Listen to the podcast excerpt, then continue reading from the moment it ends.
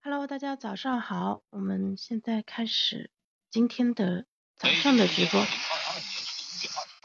因为德国跟跟西班牙昨天踢平了，难道他们会联手把日本给挤出去？现在这个局势扑朔迷离啊！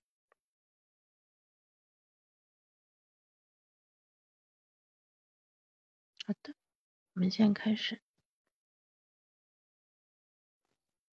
那今天早上给大家带来的这本书是《跨越不可能》，接着往下读啊。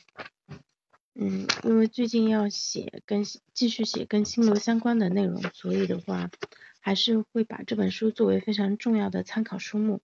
我昨天把心流这部分又重新读了一遍，然后呃现在的话我重新再读一遍，这样子大概读个三四遍啊，我就能够会获得一个比较好的一个感知。然后可以把这个东西更好的内化，然后最后变成我写书的一个养分。我们从两百一十九页心流解码器这里开始。等我先来转发一下。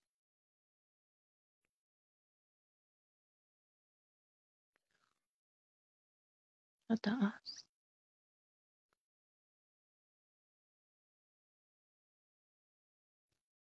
好了，嗯，哎，刘老师早。你现在方便开麦吗？我们倒是最近没交流，你方便的话，你上一下麦，我可以改变一下读书计划，跟你聊一下我们后面交流的一个主题。但是现在比较早，可能家里人都还没有醒，对不对？妈妈早，我妈看进视频号了。嗯，昨天也忘记给我妈打电话了，他们那附近。哎，我来邀请你一下啊。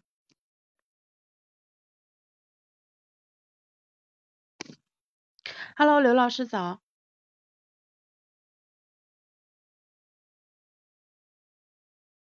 你麦没打开。你上麦以后先先点击同意录制，然后再。OK OK，在地铁，在地铁有点吵。已已经出门了吗？这会儿。对啊。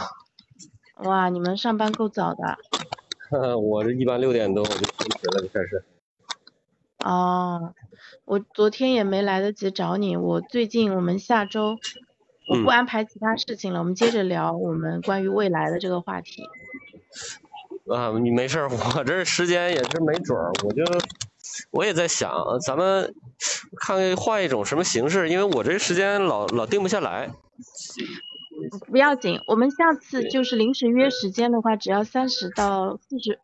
就十五到三十分钟都可以聊，因为之前非要定一个时间是想申请那个站内的推送嘛，但是我昨天想明白了一个道理，这些都是外物，都是虚的，就是真正重要的不是什么有多少人来过，有多少人听了，就。是人来来往往，呃，就现阶段不是最重要的东西，我觉得真正重要的还是自己有所成长。对。我觉得这个节目也挺好的，聊完了以后呢，我自己也写了一些东西，也便于我自己沉淀，蛮好的。这个这个这个这个形式。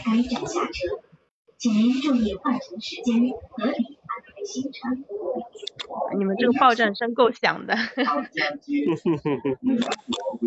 啊，我是这样子想的，就是呃，因为深度的交流的话，其实它是一个啊，那天玉博讲的很好啊，他说。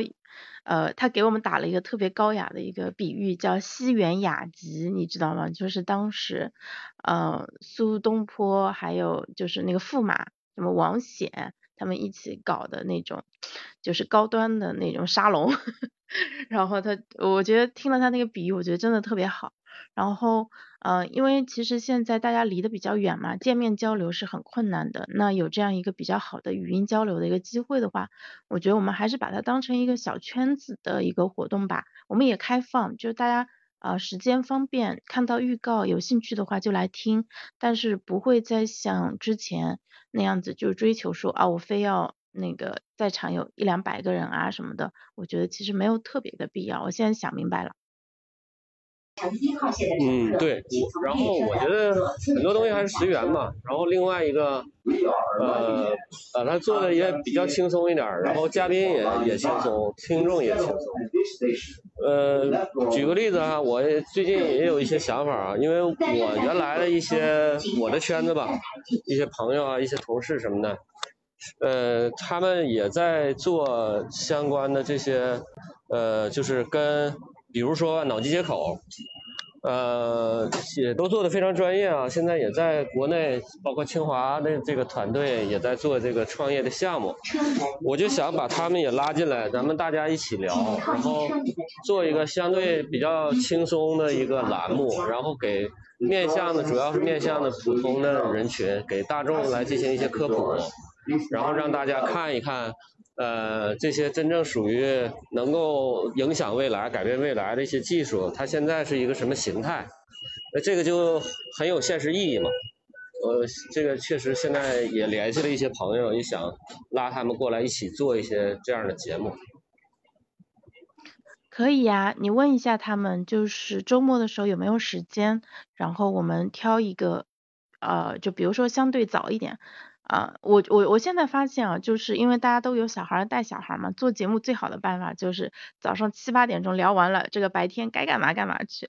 就像现在你在路上了，这个时间的话也是非常好的，就是相对来说会可用性会高一点。对，因为有一些话题呢，你时间短了确实展不开，但是，呃，当你就一个话题把那个主题已经就是作为一个导引嘛，导导读啊，或者是导导播的这么一个节目，你做完了以后呢，有一些呃小细节的东西啊，小的子主题的东西就可以十十几分钟、二十分钟就可以聊的，呃，聊的有点意思了。我觉得这样的节目做起来比较灵活一些。要不然大家时间都不好约呀，特别不好约。对的，对的，那就是这样子，我们主嘉宾约上，然后其他人就随缘进来，然后参与的时间可长可短，啊，然后这样子的话会比较轻松一点。呃，另外的话就是大家也可以临时约，比如说我现在这会儿有空，然后正好我们聊个十五分钟，这样子我我甚至觉得这种深度的交流，语音因为它信息交换的速度是很快的，密度很高啊，它都能够把我们在那费劲巴拉的打字这个方式给取代掉。因为喜马拉雅现在有一个好处就是它是可以直接出 AI 文稿的，那它甚至省掉了你把音频下载下来再上传到飞书妙记这样一个动作。我不知道 AI 文稿有没有办法这个就非常好呀，啊，就它它步骤又变少了，只要我上传以后，就是你回放里面你就能看到 AI 文稿。我晚一点去问一下产品经理，现在有没有办法复制？呃，问客服吧，不能老是找产品经理，问一下能不能复制出来。你一个是问他有提供不提供那个复制文稿的功能，另外一个你可以用其他的方式。你比如说那个呃，之前那个群里边朋同呃程序员朋友给你推荐过吧，有那个 Quicker，你可以用 Quicker 直接的截屏，然后它自动就识别了，识别率很准的。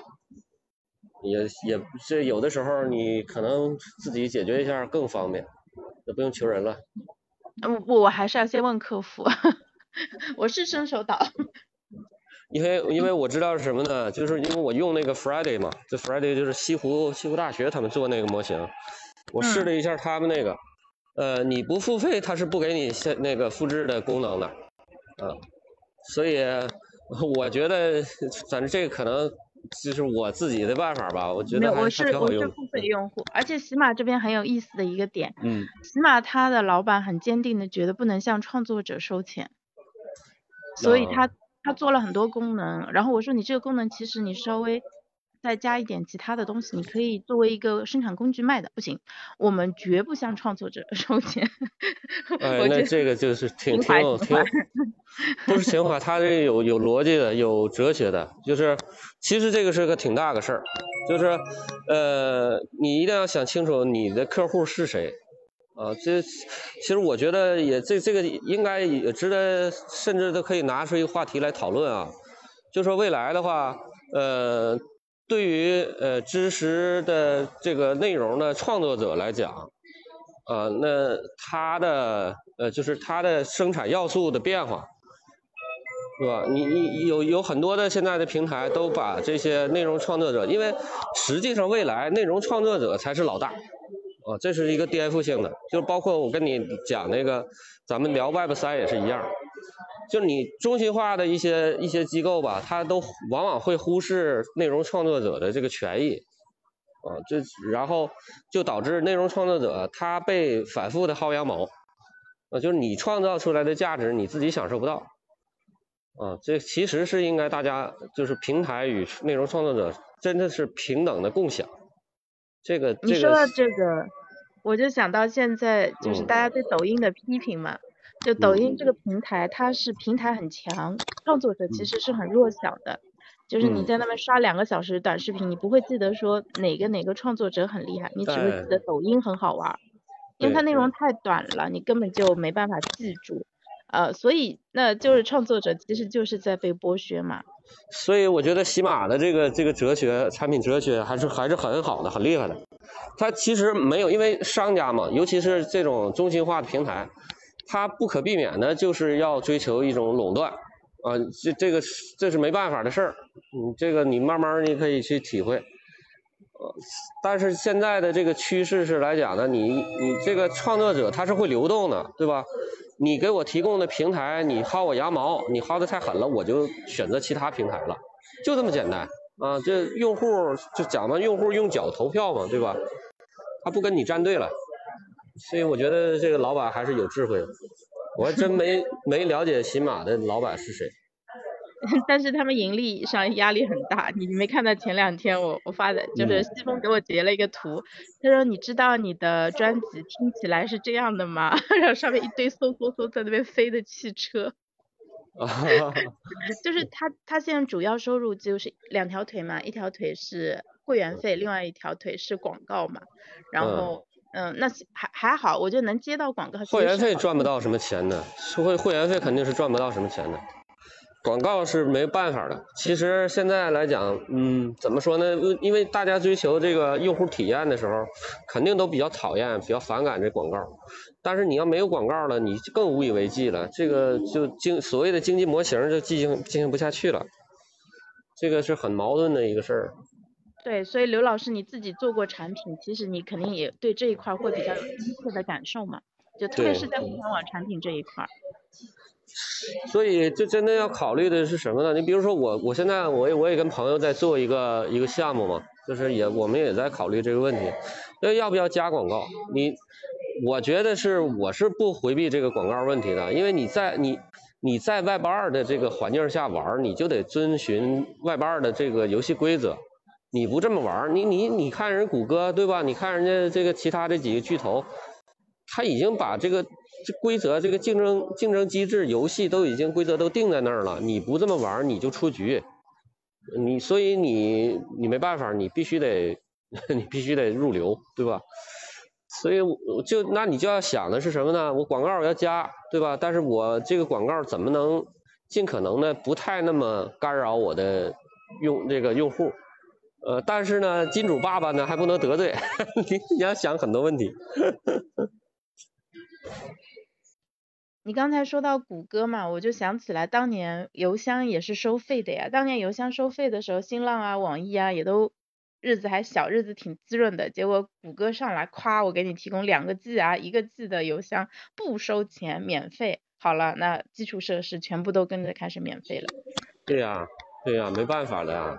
你你现在呃，但是我我我记得什么呢？马云说过一句话啊，但马云有些话 现在比较受非议，但是我觉得他有一个说的道有道理。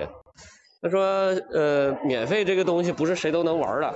你现在尤其是像有一些小的一些创业团队，因为我现在最最主要聚焦的还是一些呃所谓的草根创业这一块儿啊，还有。小的一些团队，他们的这种痛点和需求，你小的团队你搞不起啊，你搞免费，这他巨头可以搞，你搞不起啊，所以很难的，嗯，必须你要想突围的话，真的有都要有东西。所以还是要筛选嘛，就是对大众来说，可能大家觉得就是该免费了，但实际上免费它是有代价的，免费可能是最贵的。大家现在在互联网上，比如说你用免费的百度。搜到的那些东西，你有免费的抖音，你看到那些东西，其实它背后是有很多问题的。那反而是一些付费的东西，我我自己觉得是给到我们最大的价值。对对对，就是付费的话，你别太贵，有些东西它呃确实是有点智商税啊，就是太贵了，太贵了，你自己就主观判断呗，你没有必要去去去给人的那个情怀买单嘛。但是有一些东西呢，那合理的收费，我觉得还是体验还是比较好的。呃，有一些产品，你你尤其是就是咱刚才聊到的那些呃 AIGC 的一些一些产品，因为我搞过这东西啊，它那个算那个模型啊，其实是非常非常就是耗费大量的资金的，有很多的这个团队啊，为搞这个 AIG AI 的这个算法啊，它都都都呃投入的不计其数的资金啊。呃几百亿的级别的，然后嗯，你你你经济模型不行，你收不上来费。昨天吧，昨天好像就有一个老牌的，就是跟那个呃 GPT three 啊，就是那个程序员用的那个呃叫 Co Copilot，就是那个 GitHub 用的那个呃 AI 的那个那个产品，是是属于呃就是平行的吧，就是平行替代的吧。这么个产品，呃，但是它的是个人端用的，这黄了嘛？叫什么来着？然后就它用户特别多，啊，但是它本地部署，本地部署呢，大家都用的挺好，但是付费的这个意愿就特别差。那你这个项目最终还是最终就就宣告我以后它就再也不更新了。所以，这我觉得作为一个呃，就是创业团队也好啊，还有是个人的，尤其像我们一些做一些独立的这个开发者，那真的要考虑明白这个事儿。那你花了大量的心血做出来一个产品，然后你没把这个收费模式想明白。所以我跟潇潇我也聊过啊，我说就是你要做一个，无论做一个什么产品，确实你要考虑它那个经济模型，就不是说我们光靠一个情怀，情怀真的很贵的。就是你要做一个项目，你说我想让这个项目持久的运营下去，你必须考虑经济模型，嗯，就不能不能靠情怀驱动的，那那个无以为继的。嗯，他们这种大的公司其实就是靠赚未来的钱嘛，比如说在早期的时候就拼命拉人头，然后。就把子弹全部打光，对吧？打光了再问投资人再要一批，反正我已经 too big too fall 了，我已经花了你这么多钱了，你现在不帮我融到下一轮的话，那你前面的投资就血本无归了，就差不多是这个游戏。然后到后面等到垄断了，比如说像滴滴，对吧？多收点钱，然后把之前发给我们的那些补贴全部给赚回来。但是这种其实现在已经不行了。不行了，不行了，就是现在接受这种。对对，不不不光是不接受，就是市场太多了，呃，大家就变成了一个怎么说呢？这就是一个大家，我我举我我举一个比较 可笑的一个例子啊，就好像大家都在互相抽嘴巴子啊，你都知道被打了疼，但是谁也不愿意停手。哎，你免费吧，对吧？好，我我我免费，我补贴。我下次给你送鸡蛋了。啊，对对对对，然后结果导致的结果是什么呢？大家全死掉嘛，对吧？不是像以前说，哎，你可以扛得住，然后最终你可以突围，不是，大家全死掉。我就跟你讲，有一些上市公司的例子都一样，就是我，哎，我我现在以前都是这个模式嘛，就找风投，然后我做了一个项目找风投。呃，风投呢给你领投，然后有几轮 A 轮、B 轮的，然后上市，上市完大家觉得哎，上市完了好了，OK，那我就终极目标了，大家都财富自由了。现在的不是这样的，你上市就真的是背上一个沉重的包袱，然后你因为你上市就容易破发，对吧？然后真的是很多人，我就看着亲眼所见的，很多人这个身家性命就往里投啊，然后最终导的导致的血本无归啊。而且是真的，你看跑路的反倒是没无所谓，啊，就真正的本本分分的这个创业者啊，就有情怀的人最受伤害啊，因为就是他们倾家荡产。我我真的是看很多的这个年轻的创业者啊，就真的是把自己的房子卖了，然后去去创业。就是你你你，因为我们这个岁数的吧，已经跟着，哎，虽然自己没那个什么，没没没搞一个保出什么名堂来，但真是看了一批又一批的老板啊，就是往里冲啊，啊，冲完了之后血本无归啊，呃，但然后得到一个什么？有一个好处啊，有一个非常好的好处，呃，得到一个非常好的 title 啊，叫连续创业者。我我刚想 说，我说连续创业者可能也是一种财富，就至少得从过去的经历当中学到点了什么。你花过大钱，亏过大钱，嗯，但是对个人来说，确实是非常艰难的时候。呃，我我我那什么啊，我我也打个小广告，我这自己以前就很早以前我就写了一个公众号，叫认知凤凰社。我最近一段时间，呃，在准备文章啊，想高频的更新一下，就是实际上认知凤凰社，就是那个哈利哈利波特那个凤凰社，嗯，认知的凤凰社。我写这个东西的目的是什么呢？就是说，呃，确实有一些东西它这个。它有一些，呃，有一些背后的逻辑，包括我想写的就是，呃，从什么时候开始写呢？就是从那个，呃，硅谷的这个创业模式，啊，到到现在，因为你现在所沿用的这个风险投资的这个模型，就是那会儿，呃，一直流传下来的，以那个红杉为为代表的啊，为为领领军的这样的一个，就是你资本是怎么催生的这一个行呢？就风投这一个行业的。那风投有什么样的逻辑？那我接待过一些风投，接触过一些风投，他们是是怎么样一个逻辑看待你的创业项目和资产的？所以这个变了，已经逻辑已经变了，不是不绝不再是那会儿了。你有一个好的点子，你有一个梦想，然后你把你的梦想分成多少份儿啊？一百份儿、一千份儿，你把它先预售出去。然后就有人买单来提供给你提供资源，然后你就把这个项目做成了，然后大家一起变现，变了。现在环境已经变了。对于我觉得对于，哎呀，对于每一个创业者来说，就是我要写想写的内容挺多的。就比如说他，你说对于一个动物来讲啊，它一定是有与与这个环境达成一种呃共生的这种局面，它才能生存的好。对吧？能才能跟环境一起生存下去，进进化下去，这个种群啊，它的基因得以延续。如果这个个体它它没有意识到环境已经变了，它没有做出相应的反馈，那就面临他的就是很悲惨的一个被被被淘汰、被环境淘汰、被基因淘汰的这么一个未来嘛。有很多人不明白，就是现在环境已经变了，都不能再用那种逻辑去去做了。那是会死无死无葬身之地的。你看着有些人突围了，那跟你没关系啊，因为那那是低概率事件，大概率事件就是死无葬身之地啊，所以不能那么不能那么莽撞的去创业了。我一看着就很像有一些朋友真的，九零后啊九五后创业，真的我觉得我第一我是非常非常的敬佩啊，你你说。呃，人家真真金白银的砸进去了，自己的全部家当几百万，嗯，把房子卖了，就投入到创业项目里边去了。但是我看着其实是蛮痛心的，因为我觉得他，你确实这个啊，我是连续创业者，我这，但是没有必要去花那么那么大的成本去做一件必然必然是错误的、必然失败的。你你买这经验教训。这太贵了，对吧？所以我说，你创业也好，做什么事儿也好，模型跑通模型很重要，对吧？就是对商业的认知，对事实的。特别简单的一件事，为什么我要我要做那个节目？我要写就通向未来的三个关键词，就是人啊，你去什么地方，大家都知道，就这个是个陌生的地方，我先要找一张地图，对不对？我要看一看。啊，那我目标在哪儿呢？这地图是是怎么样一个结构？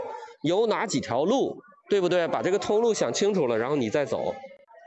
那人在在创业啊，在在这个做这个事儿上，就没有人就一门心思，就是看着啊，以前人家都是这么干的，我也看到一点说啊，这是个机会。